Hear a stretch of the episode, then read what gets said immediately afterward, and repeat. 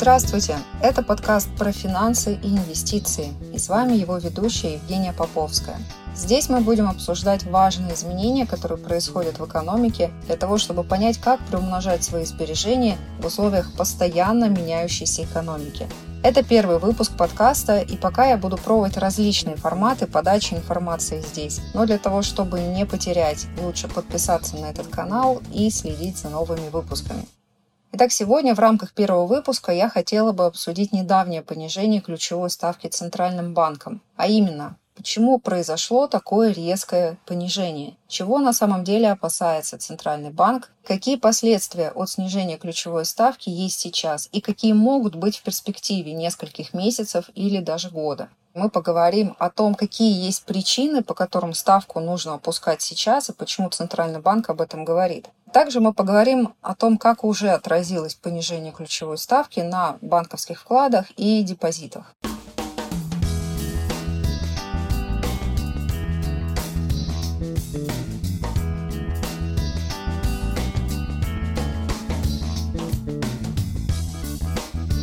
Итак, на последнем заседании Центральный банк снизил ключевую ставку с 9,5% до 8%. И тут интересно даже не то, что ключевая ставка снизилась. В этом, в принципе, никто не сомневался. Но то, что это произошло настолько резко, это, конечно же, очень многих удивило. И здесь важно поговорить о том, почему это произошло и что сподвигает Центральный банк понижать ключевую ставку такими резкими темпами. Итак, давайте сейчас разберем причины, почему Центральный банк так резко снизил ключевую ставку. Их на самом деле несколько. Во-первых, разумеется, это динамика инфляции. В последние пару месяцев инфляция снизилась с 17,8% в апреле до 15,5% в июле. И здесь действительно можно говорить о достаточно резком падении инфляции когда инфляция падает настолько резко, то есть почти на 2% за 2 месяца, здесь появляются, так скажем, проинфляционные риски. И они остаются действительно до сих пор существенными, и они сохраняются на среднесрочном горизонте. И если мы смотрим на инфляцию в недельном разрезе, в некоторые недели появлялась даже дефляция, то есть удорожание денег, а не их обесценивание. Почему здесь Центральный банк снижает ключевую ставку, хотя он видит, что инфляция падает. Дело в том, что Центральный банк опасается роста инфляции. То есть Центральный банк не устраивает та инфляция, которая есть сейчас. Он понимает, что это временное затишье, и инфляция может разогнаться с новой силой. И это и есть та самая глубокая причина, почему Центральный банк так резко понизил ключевую ставку. Я сейчас поясню. Дело в том, что сейчас по некоторым аналитическим данным население перешло в режим экономии. Сейчас есть такой момент, как неопределенность в результате санкций, в результате того, что на нас накладываются постоянно новые и новые ограничения. Население все это чувствует, и когда происходит вот такой новостной фон, население переходит в режим экономии. Дело в том, что когда происходит режим экономии, все понимают, что это временно, потому что экономить всегда ну, не получается. И когда происходит вот этот переход в режим экономии, все, в том числе Центральный банк, понимают, что это временное явление. Потому что переводить население в режим экономии на постоянной основе, это так не работает. То есть пройдет информационный шок, экономический шок, и в какой-то момент вот этот режим сбережения, он пройдет и переходит в режим, так скажем, скупаю все подряд.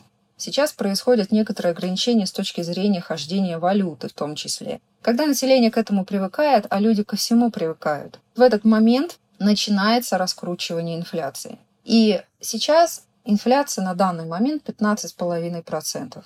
Хотя мы видим нисходящий тренд, мы понимаем, что в любой момент, как только население адаптируется к новым изменившимся условиям и перейдет из режима накопления в режим «скупаю все», вот в этот момент начнется новый разгон инфляции, и он может быть настолько высоким, что Центральный банк с ним не справится. Он опасается, что он с ним не справится. Основная задача Центрального банка – это регулировать инфляцию, то есть ввести ее в, так скажем, регулируемое поле. Именно поэтому сейчас Центральный банк действует на опережение и снижает ключевую ставку вот такими ударными методами. То есть это говорит о том, что Центральный банк, кажется, предчувствует, что в ближайшие несколько месяцев вот этот переход из режима экономии в режим «скупаем все», он уже близок. И я полагаю, что именно этим объясняется решение Центрального банка понизить ключевую ставку на полтора процента, хотя все ожидали, что это будет ну максимум на один процент. Вот это была первая причина, и мне кажется, она самая основная. Вторая причина – это экономика рубль-доллар. Она сейчас у нас перешла в немножко другое состояние. До всех санкционных ограничений отношение рубль-доллар, именно валютный курс, определялся рынком.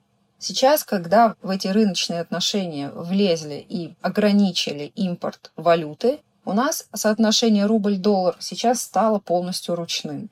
То есть многие говорят о том, что валютный курс рубль-доллар, он не совсем в полной мере отражает ту действительность, которая есть. И это действительно так, потому что в условиях очень низкого импорта и низкого спроса на валюту, потому что валюту некуда вкладывать, ни банки не могут ее никуда вкладывать, ни население уж тем более. Валюта здесь я имею в виду доллар США и евро.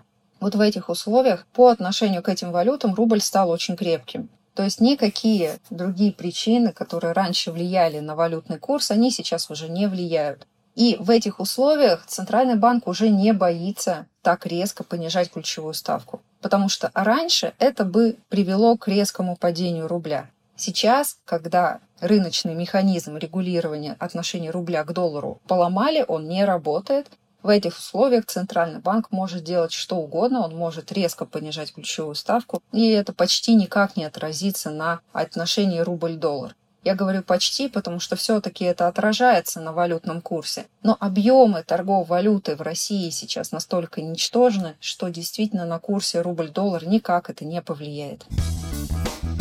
Ну и еще третья причина, почему произошло такое резкое снижение ключевой ставки Центральным банком, это то, что Центральный банк увидел, что на самом деле прогноз о падении ВВП был, так скажем, сильно пессимистичен. В феврале, в марте многие ожидали, что падение ВВП России будет очень резким и очень болезненным. Сейчас сам же Центральный банк понимает, что в этом году падение ВВП будет уже не 10%, как раньше прогнозировали, а порядка 4%. Ну и плюс корректировали ожидания по ВВП на 2023 год и 2024 год. То есть сейчас уже Центральный банк понимает, что в 2023 году он ожидает ВВП примерно 0% или в лучшем случае 1%. В 2024 году ожидается ВВП примерно 2%. То есть слабое такое восстановление, оно ожидается только в 2024 году. Опять же, это в условиях, если, допустим, не поменяется ничего, и все будет как есть сейчас. То есть мы будем продолжать жить в условиях санкций и в тех условиях, которые нам создали в текущее время. И вот как раз по причине того, что прогноз падения ВВП на текущий год был сильно пессимистичен, а по факту мы видим, что на самом деле ничего критичного в 2022 году не произойдет, Падение ВВП, разумеется, будет, но он будет примерно в размере 3-4%, а не 10%, как прогнозировали ранее. Все это развязывает руки Центральному банку, и он начинает понижать ключевую ставку такими резкими темпами. Итак, мы с вами разобрали причины, по которым Банк России опустил ключевую ставку резко и почему это произошло. Первая причина – это то, что население перешло в режим экономии и сбережений, и это является той причиной, почему Центральный банк опасается разгона инфляции уже этой осенью. Потому что переход населения к режиму накопления – это как сжатая пружина, которая в любой момент может отпрыгнуть, и инфляция может разогнаться с новой силой. Поэтому Центральный банк действует на опережение.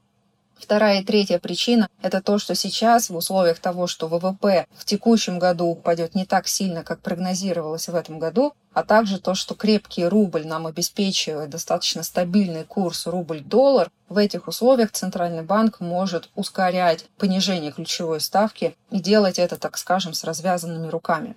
И сейчас давайте мы перейдем ко второй части, к чему все эти действия могут привести, уже привели, и какой будет ключевая ставка в будущем, я сейчас постараюсь дать свой прогноз.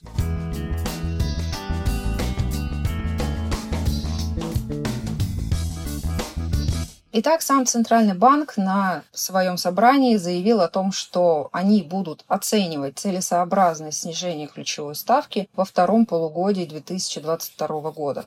То есть фактически Банк России подтвердил, что если будет необходимость, он будет и дальше понижать ключевую ставку.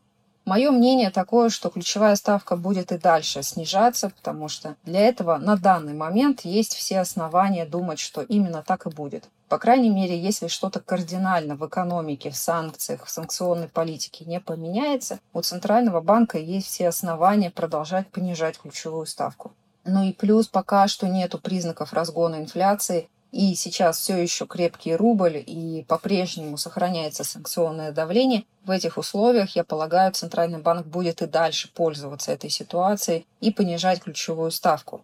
Соответственно, когда понижается ключевая ставка, мы с вами, как обычные люди, рядовые граждане, можем это прочувствовать на двух финансовых продуктах. Это на кредитах и на депозитах. Итак, что происходит с депозитами? Когда ключевая ставка понижается, разумеется, доходность по депозитам, она тоже снижается. И сейчас, если вы поищете топ вкладов по доходности на срок один год в рублях, то это будет доходность примерно 8 или 8,5% в лучшем случае. Если вы поищете более краткосрочные депозиты, вы можете найти там доходность и 9% тоже. Но это уже будет скорее исключение из правил.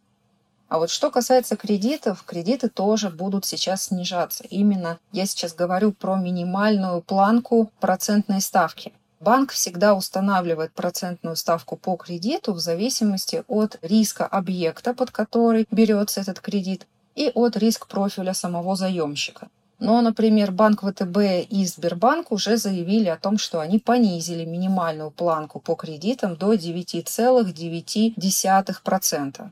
Это здесь имеется в виду ипотека. Потребительский кредит, минимальная планка понижена до 5,5%. Еще раз я вам говорю, что это не сама ставка по кредиту, это минимальная планка. Минимальная планка, ниже которой банк просто не может опуститься, потому что далее он уже несет убыток. Соответственно, ставка для вас, когда вы придете в банк за кредитом, она может быть либо на уровне минимальной, либо выше, в зависимости от того, берете ли вы страховку, для чего, для какой цели вы берете кредит, ваша кредитная история и ряд других факторов, которые влияют на итоговое решение банка по процентной ставке.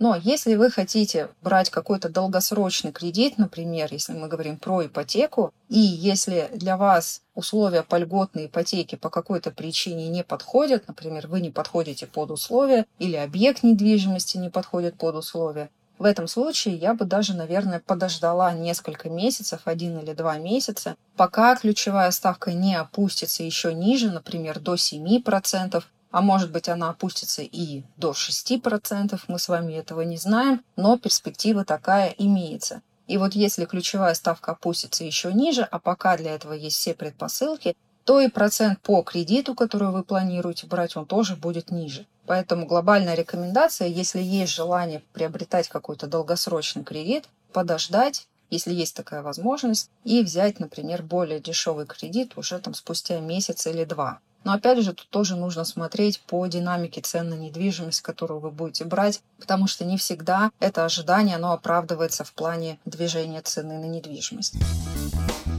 В целом, это все, что я хотела сказать в данном подкасте. Я буду рада, если вы поделитесь этим подкастом со своими знакомыми или друзьями. И спасибо за то, что были со мной. В следующих подкастах мы поговорим еще больше про курс валют, про экономику России. И также я буду рассказывать актуальные новости из мира криптовалют и фондового рынка. Спасибо, что были со мной и до встречи.